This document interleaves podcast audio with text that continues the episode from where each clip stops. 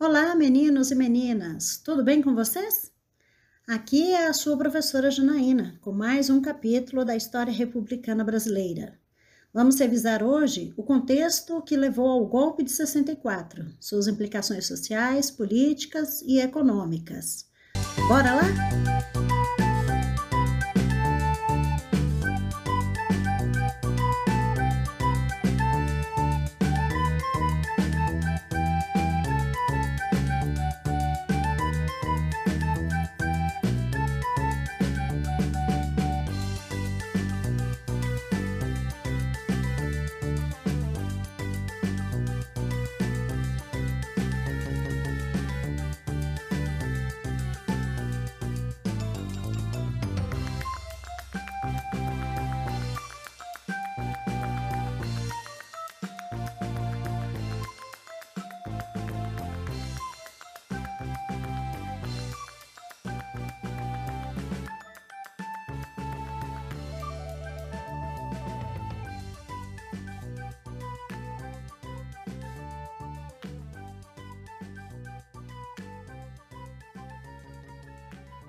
Então, nós temos agora o golpe civil militar de 1964, que é, não, nós vamos analisar, né, o governo do João Goulart, de que forma que o governo do João Goulart contribuiu para a eclosão da, do golpe, né? Aquilo que a gente chama de golpe civil militar. Alguns chamam só de golpe militar a maioria chama, atualmente, né, tem se feito uma revisão do que foi aquele movimento de 64 e já se fala, inclusive, de um golpe civil-militar, que seria o quê?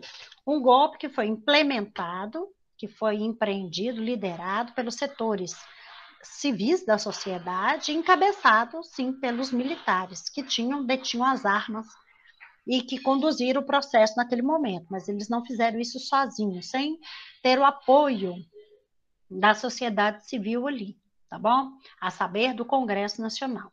Então, nós vimos ali que o João Goulart assume a presidência da República assim que o Jânio Quadros renuncia, né?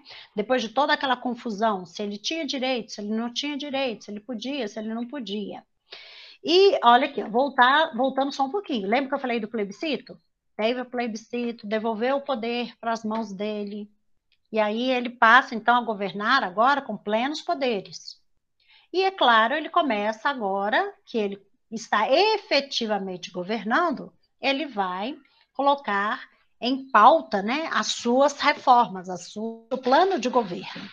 Só que dois meses depois que ele assume a presidência da República, o que, que você tem? Você tem uma revolta dos sargentos que vai acontecer no dia 12 de maio. Essa revolta dos sargentos que, vão, que vai acontecer, ela vai gerar um desgaste bastante significativo no governo do João Goulart. Tá? É, por quê? Porque é, era o presidente passa a ser visto como aquele que não dá conta nem de controlar a própria caserna, que não dá conta de controlar as Forças Armadas. E se ele não dá conta de governar, né, de conter as Forças Armadas, então, naturalmente, o país está à deriva. O país está numa situação delicadíssima. Por quê? Porque é, se com poucos dias os militares foram capazes, olha, veja bem, se poucos dias os militares foram capazes, nessa revolta dos sargentos, de tomar Brasília, de controlar a, a, os órgãos de poder ali. É, o que os oficiais não seriam capazes de fazer. Quer dizer, se os próprios soldados, os sargentos, né, que são é, militares de baixa patente, foram capazes de neutralizar o poder, neutralizar ali o, é, o, o, o como é que fala? É, a segurança em Brasília, foi capaz de controlar olha que interessante, foram capazes de controlar o presidente do Congresso Nacional, controlar todo aquele ambiente ali em Brasília, com o que os oficiais não seriam capazes de fazer. E mais, o João Goulart, em vez de puni-los exemplarmente, né, os sargentos que fizeram a revolta, ele os recebeu no Palácio do Planalto, conversou com ele, negociou, chegou aí até no Rio de Janeiro, participou, foi considerado padrinho, paraninfo de uma turma que estava se formando no Rio de Janeiro. Então, isso soou como uma quebra de autoridade, como o presidente não estava sendo capaz de é, manter a ordem, a ordem institucional, a ordem política.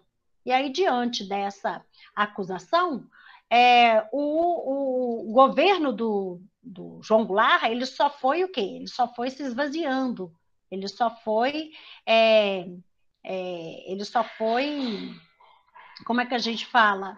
É, ele só foi perdendo credibilidade interna, credibilidade do seu próprio governo, tá bom? Então, o governo do João Goulart foi marcado por uma instabilidade. E aí nós temos aí a questão do, da revolta aí dos sargentos que vai ocorrer nesse período aí. Mais à frente, o que, que nós temos? Isso é em 63, isso é um ano e pouquinho antes dele levar o golpe. Quando é, é nesse mesmo ano, o João Goulart, também chamado de Jango pelo, pelo, pela, pela mídia, pela política na época, ele vai iniciar um esforço bastante significativo para poder fazer uma aliança com o PSD, que era o Partido Social Democrata, para dar ele suporte a fim de que ele conseguisse aprovar no Congresso Nacional as suas famosas reformas de base.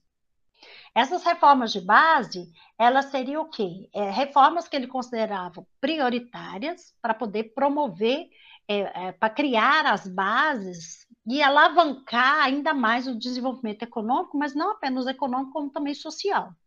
E dentro das suas reformas de base, tinha a lei de remessa de lucros. De novo, veja bem que lá atrás, Getúlio Vargas tentou aprovar a lei de remessa de lucros e não obteve sucesso. E aí, agora, de novo, eles tentam, ele ia tentar promover a aprovação dessa lei de remessa de lucros dentro do Congresso Nacional, tá bom? É, é uma lei, como eu desenhei ele para vocês. Eu não sei se foi com vocês que eu fiz aquele desenho utilizando o Jamboard. Foi com vocês? Isabela, me situa aí, por favor. Por favor. Desenho de quê? É, utilizando o aplicativo do Jamboard, explicando o que foi essa lei de remessa de lucros. Eu, eu não lembro não, mas eu é. acho foi tipo com caneta coisa vermelha, alguma coisa assim? É, eu usei, na verdade, um, uma extensão do, do Google, falando aqui de uma empresa americana que vinha para o Brasil, que investia 2 milhões de, de 2 milhões de reais para construir uma indústria, e aí ela lucrava. Não, não. Não estão lembrando, é porque eu não expliquei. Sim? É isso mesmo? Eu acho. É, acho que você não explicou, não. Olha lá. É, o que, que seria essa lei de remessa de lucros aqui? Seria uma lei que estabeleceria o seguinte: olha, aquilo que é nacional é nacional, aquilo que é estrangeiro é estrangeiro, aquilo que é do Brasil é do Brasil, o que não é do Brasil pode voltar para o seu país de origem. O que, que acontecia? Lembra que o JK trouxe uma série de multinacionais para dentro do Brasil? Manesman, Belgo Mineira, várias empresas vieram para o Brasil, várias. Volkswagen vieram para o Brasil todas elas eram notoriamente multinacionais, empresas americanas, inclusive. Vieram instalar aqui, estavam explorando o mercado, matéria-prima, a mão de obra barata e etc. Ah, quando elas vinham para cá e instalavam suas indústrias aqui, a lei de remessa de lucros ela estabelecia que aquilo que eles trouxeram para cá e investiram aqui era do estrangeiro, eles poderiam devolver, voltar para o país de origem. E, além desse dinheiro, eles poderiam devolver também os chamados dividendos. O que, que seriam os dividendos? Seriam a, o lucro que eles tinham, o lucro que eles tinham e que eles poderiam, naturalmente, é, investir no Brasil. Ok? Que eles tinham é, conquistado, na verdade, investindo na economia brasileira.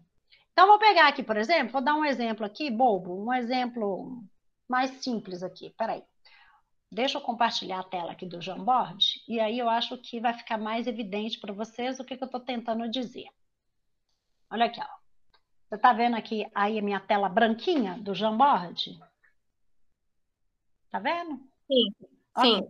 Então, olha aqui, olha, seria alguma coisa parecida com isso aqui, olha. Tipo assim, uh, vamos imaginar que a Johnson Johnson, a empresa Johnson Johnson, ela veio para o Brasil e ela trouxe para o Brasil, tá bom? Trouxe para o Brasil aqui, BR, um, um importante, um montante de é, 2 milhões de dólares, tá bom? 2 mil. Opa, minha letra tá linda e maravilhosa, né? Vocês vão me perdoar aí. 2 milhões de dólares, tá bom? Ela trouxe para o Brasil para investir aqui no Brasil. É, em maquinários, equipamentos, montou uma mega de uma fábrica. Montou, claro, uma fábrica aqui nessa região aqui de São Paulo, na região sudeste, porque tem muito eucalipto, e ela ia utilizar isso para poder fazer papel toalha, enfim, uma série de coisas lá. Produtos de higiene, gás, ok. Ela investiu. O primeiro ano que ela ficou no país, o primeiro ano que ela veio para o país, ela investiu 2 milhões e ela teve um lucro, um lucro que foi de 4 milhões, um retorno, vamos dizer assim, de 4 mil, tá bom? 4 mil.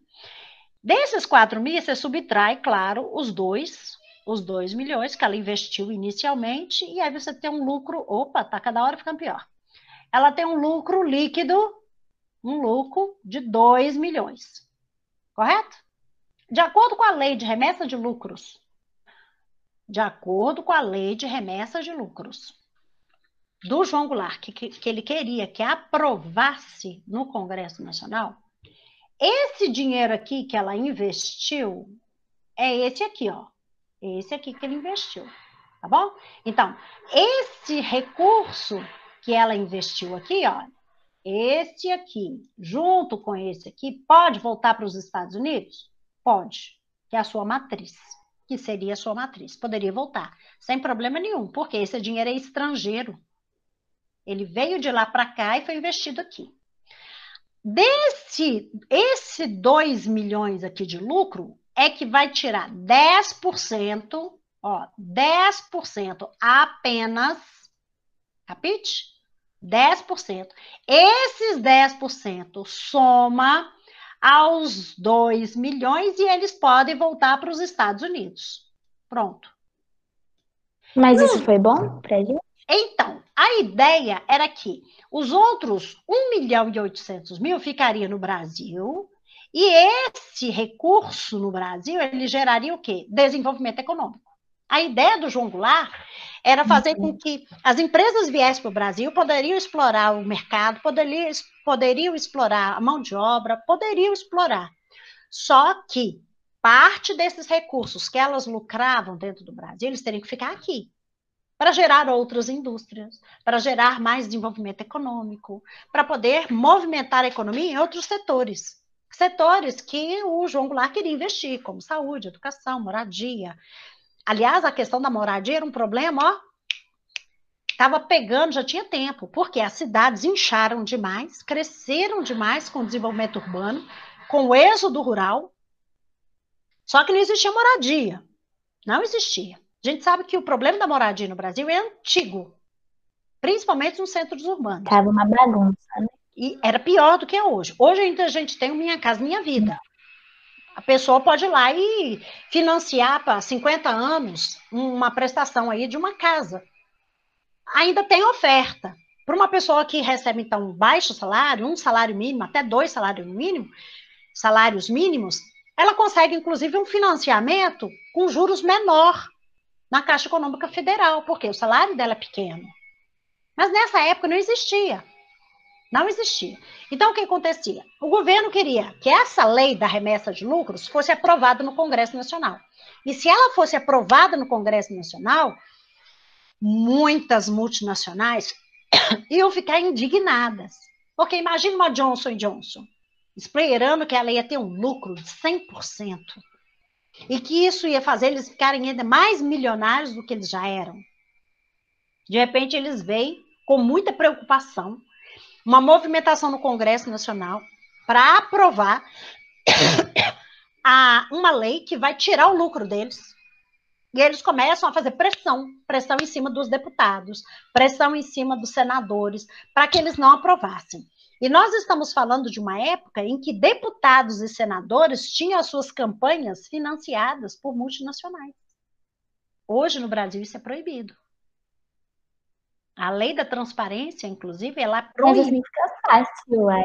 Fica muito fácil. Imagina, é, imagina se você tiver um padrinho bom, igual uma Mendes, não Mendes Júnior, não. Vamos pegar uma grande aí, uma Ford.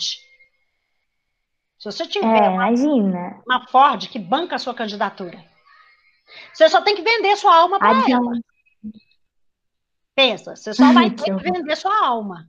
Porque se você for eleito, o que, que você vai fazer dentro do Congresso Nacional? Tudo que ela quiser. Então, Favorecer Eu- ela. Exatamente, só beneficiá-la. E, e nós estamos falando de um período da história brasileira que muitos deputados foram eleitos e senadores dentro do Congresso Nacional que defendiam os interesses dessas empresas. Entendeu? Foi a forma que essas multinacionais encontraram para que elas pudessem manipular o processo, construir leis que nós prejudicassem. Só que tem um presidente que manda um projeto de lei para o Congresso Nacional. E no que ele manda esse projeto, ele tem um apoio significativo de uma ala do Congresso, que vai aprovar essa lei. Então, para evitar que isso aconteça, eles começam a planejar o golpe, o golpe de 64, para tirar o João Goulart do poder, para que ele não governe, porque eles viam essas decisões dele como tentativa de transformar o Brasil num país socialista. O João Goulart era socialista? Sim. Ele era simpático mesmo, ele era defensor do comunismo. E ele defendia a reforma agrária, defendia uma série de mudanças. E o que, que os setores conservadores dentro da sociedade brasileira vão defender? Defender que ele tinha que ser neutralizado. Eles até tentaram lá atrás, lembra? Criar um parlamentarismo. Funcionou? Não, porque teve um plebiscito em 63 e o povo devolveu o poder para ele. Aí agora os militares começam a se movimentar no sentido de quê? De neutralizar o poder dele. Tá bom? Eles vão movimentar de todas as formas. E aí, olha aí, ó, a lei de remessa de lucros seria isso, seria uma forma de impedir que os setores é, internacionais deixassem de ter vantagens dentro do Brasil. Tá bom? Bem, isso tudo só foi aumentando ao quê? A insatisfação em relação ao governo do João Goulart. Quando é 13 de março, olha aqui, ó, aqui nós temos o 12 de maio de 1963. Quando é do 13 de março do ano seguinte, de 1964, então o ano todo foi aquela aquela disputa, né, entre o João Goulart e os setores conservadores. Dia 13 de março, o João Goulart vai fazer um discurso na Central do Brasil, e ele vai fazer sérias denúncias de que multinacionais estavam mandando que o IBAD, que é o Instituto Brasileiro de Pesquisas, né, que existia dentro da, do Brasil naquela época, eles estavam manipulando a população e fomentando de todas as formas para que os Estados Unidos mandassem dentro do Brasil. Ele vai fazer uma série de denúncias. E o próprio cunhado dele, Leonel Brizola, vai subir em palanque, falando que o povo tinha que pegar em armas para poder lutar a favor da democracia, a favor da, da liberdade, para eles construírem um futuro melhor para o país. E o João Goulart foi o último a fazer o discurso dele. O discurso dele reafirmou tudo isso. Esse discurso que o João Goulart fez em rede de cadeia nacional, utilizado ali, transmitido pela televisão, ele vai assustar boa parte da população. Então, aqueles partidos que eram da UDN, que eram conservadores, contra o comunismo, aqueles setores das Forças Armadas, também que eram contra o comunismo, eles vão ficar extremamente assustados com esse discurso, entendendo num contexto, veja bem, é o contexto de Guerra Fria, entendendo que o João Goulart era de fato um presidente comunista e que ele estava promovendo o socialismo no Brasil.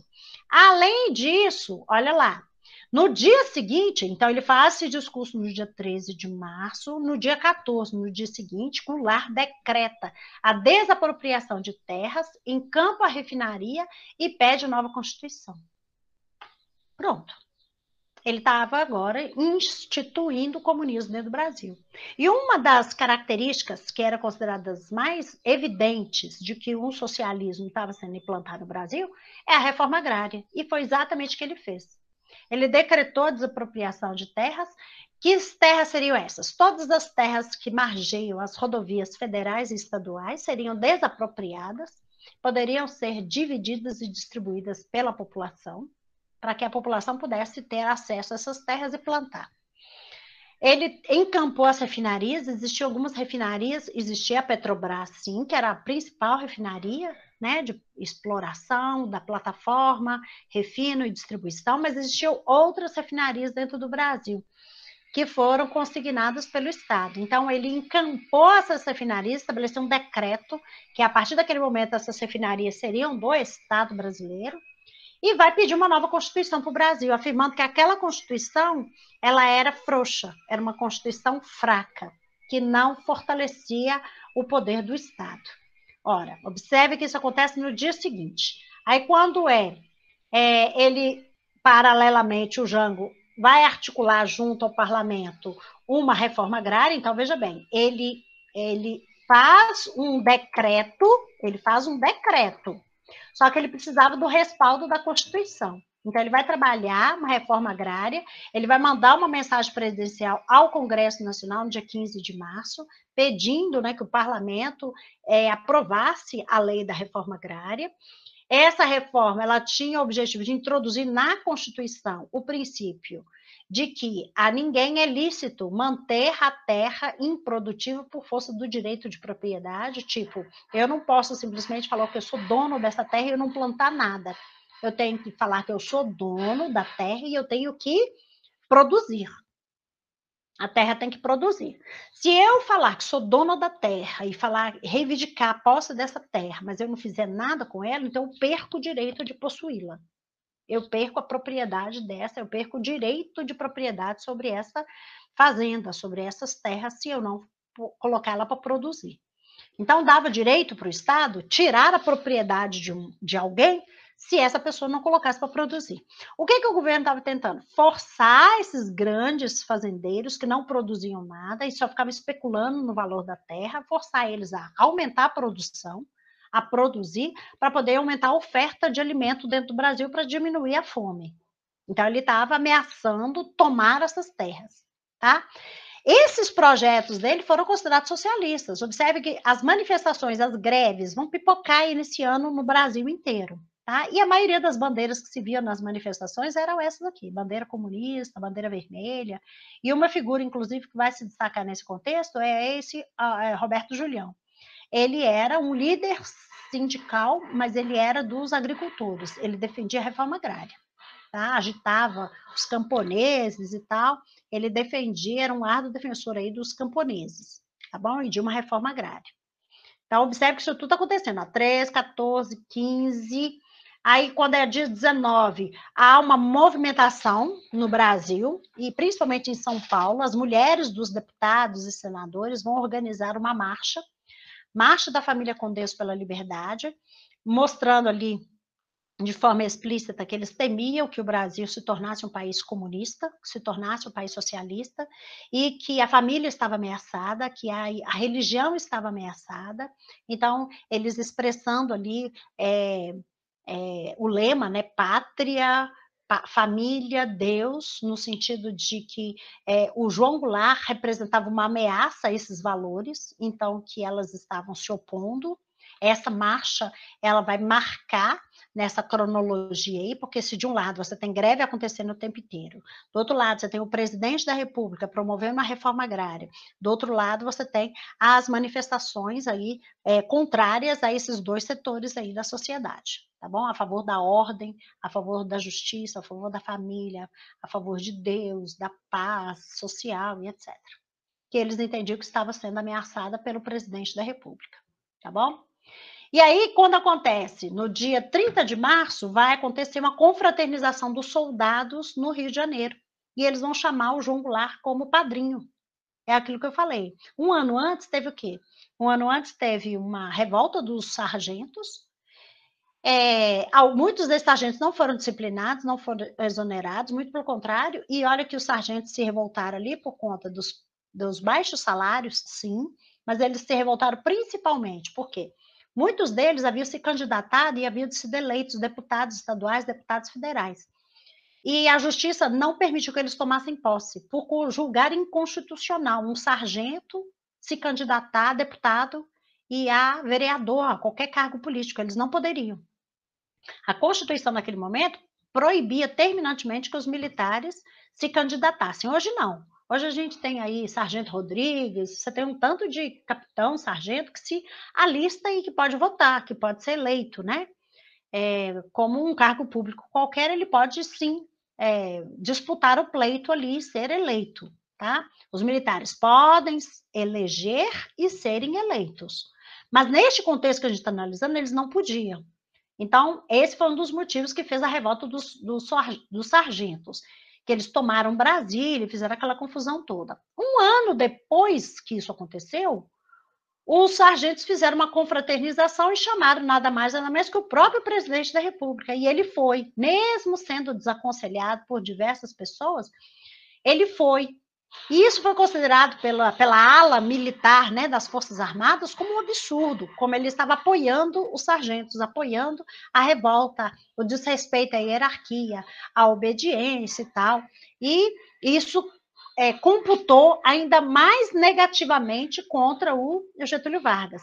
E essa confraternização aconteceu no Rio de Janeiro, foi quando ele foi lá para poder. Então, ele voou de Brasília, foi para o Rio de Janeiro e ele retorna para o Rio de Janeiro, retorna para Brasília, e em Brasília estava aquela confusão. Por quê? Todo, a imprensa noticiando e descendo a ripa no, no João Goulart. É, o exército agitado, há uma movimentação nos, nos, nos quartéis, né? É, com tanques de guerra é, sendo deslocados, movimentados. Então, você tem uma situação estranha acontecendo ali. E o João Goulart toma uma decisão. É, ele fala que ele iria para a, sua, para a sua cidade natal, ele iria para o Rio Grande do Sul, para sua fazenda, passar uns dias lá, passar o final de semana lá, porque o clima de Brasília não estava muito bom, tinha uma agitação no ar e que ele queria então sair para de Brasília. Então ele vai para o Rio Grande do Sul, onde ele fica ali. Veja bem que ele não se ausenta do território brasileiro. Ele não abdicou do, do presidência da República. Ele simplesmente viajou para o Rio Grande do Sul. Tá bom? E é, e é neste contexto que você tem uma manobra política acontecendo. E essa manobra política consistia em quê? Consistia em que o presidente do Congresso Nacional ele vai convocar o Congresso Nacional. Veja bem que todos os dias o presidente do, da Câmara e do Senado eles trabalham ali, cada um na sua casa, decidindo leis, discutindo, etc. Mas o Congresso Nacional, que é quando as duas casas se reúnem juntas no mesmo lugar, ela só acontece excepcionalmente em algumas situações. A da posse ao presidente, é, uma situação de guerra, alguma coisa assim, excepcional. Então, o que, que o Aldo de Moura vai fazer? Ele vai convocar o Congresso Nacional em caráter excepcional. E é aí, neste momento, que eles vão declarar vaga à presidência da República. Veja bem, o presidente não havia saído do país, ele estava no Sul. E aí eles convocam o Congresso Nacional em caráter emergencial, e olha que eles convocam esse Congresso Nacional de madrugada. Duas horas da madrugada eles estavam reunidos. Olha que loucura, uma sessão acontecendo na calada da noite. E eles convocam essa Assembleia Nacional Constituinte e é para discutir e para declarar. E aí, nessa sessão, que é uma sessão extremamente conturbada, é, com deputados gritando, isso é golpe, golpista, xingando o presidente do Congresso de golpista, é neste momento que eles declaram vaga à presidência da República. Mesmo o presidente da República mandando uma nota para o Congresso Nacional, afirmando que ele era presidente, que ele não havia renunciado, que ele só estava no Rio Grande do Sul, essa nota foi lida no Congresso, mas ainda assim o presidente do Congresso declara vaga à presidência da República. Observe que é, a, o número de cadeiras dentro do Congresso Nacional é de cerca de 400 cadeiras, e só estão presentes cento e poucos deputados. Mas ainda assim ele declara aberta a sessão, mesmo não tendo quórum, ele declara vaga à presidência da República, mesmo o presidente estando no Rio Grande do Sul, e ele é, ele imposta o presidente da Câmara como presidente do eh, o presidente do Senado como presidente interino naquele momento que era o Ranieri Mazzilli, tá? Alguns afirmam que não foi golpe. Ah, não foi golpe. O gol, a palavra aí depende de quem que se apropria. Se for, por exemplo, alguém é, que for de esquerda, por exemplo, vai gostar de usar a palavra golpe. Por quê? Porque há toda uma, uma, uma quebra da constitucionalidade. O presidente não encerrou o mandato dele, ele não morreu. Ele estava ali, ele estava vivo, dentro do Brasil. Ele não abandonou o cargo dele, ele estava dentro do Brasil. E alguns manipularam a situação, aproveitaram e destituíram. Então, para muitos, isso é o que chama de golpe militar. Para outros, no caso, os setores mais conservadores que encabeçaram essa ação, não gostam de chamar de golpe, gostam de chamar de Revolução de 64. Que um grupo significativo se insurgiu contra o governo, é, derrubou esse governo, por quê? Porque era um governo que estava tentando estabelecer um socialismo dentro do Brasil e eles se opuseram, não concordaram com aquilo, então eles fizeram uma revolução. Tá? Então, tem uma discussão semântica. Qual que é o termo mais adequado para se utilizar? Mas, todavia, né, fato é que o presidente ele foi retirado do poder. Ele foi retirado do poder. E no que ele foi retirado do poder, é, você tem aqui, olha lá, o golpe de 64, Jango no Rio Grande e Masília empossado presidente da República. Aqui tem, inclusive, a sessão do parlamento, a sessão do Congresso, toda ela gravada. Naquela época, hoje a gente tem a TV Senado, né? Naquela época não existia TV Senado, mas todas as sessões eram gravadas em long player, em LP. Essas sessões eram gravadas. E tem todo o acervo ali fonográfico do Senado. E aqui eu trouxe para vocês o áudio da sessão extraordinária do Congresso Nacional, que foi presidida pelo senador Auro de Moura Andrade. Na madrugada do dia 2 de abril de 64, ele declara vaga a presidência da República, depôs o ex-presidente João Goulart, em ato que deu início ao regime militar brasileiro, que se estendeu de 64 até 1985, 21 anos.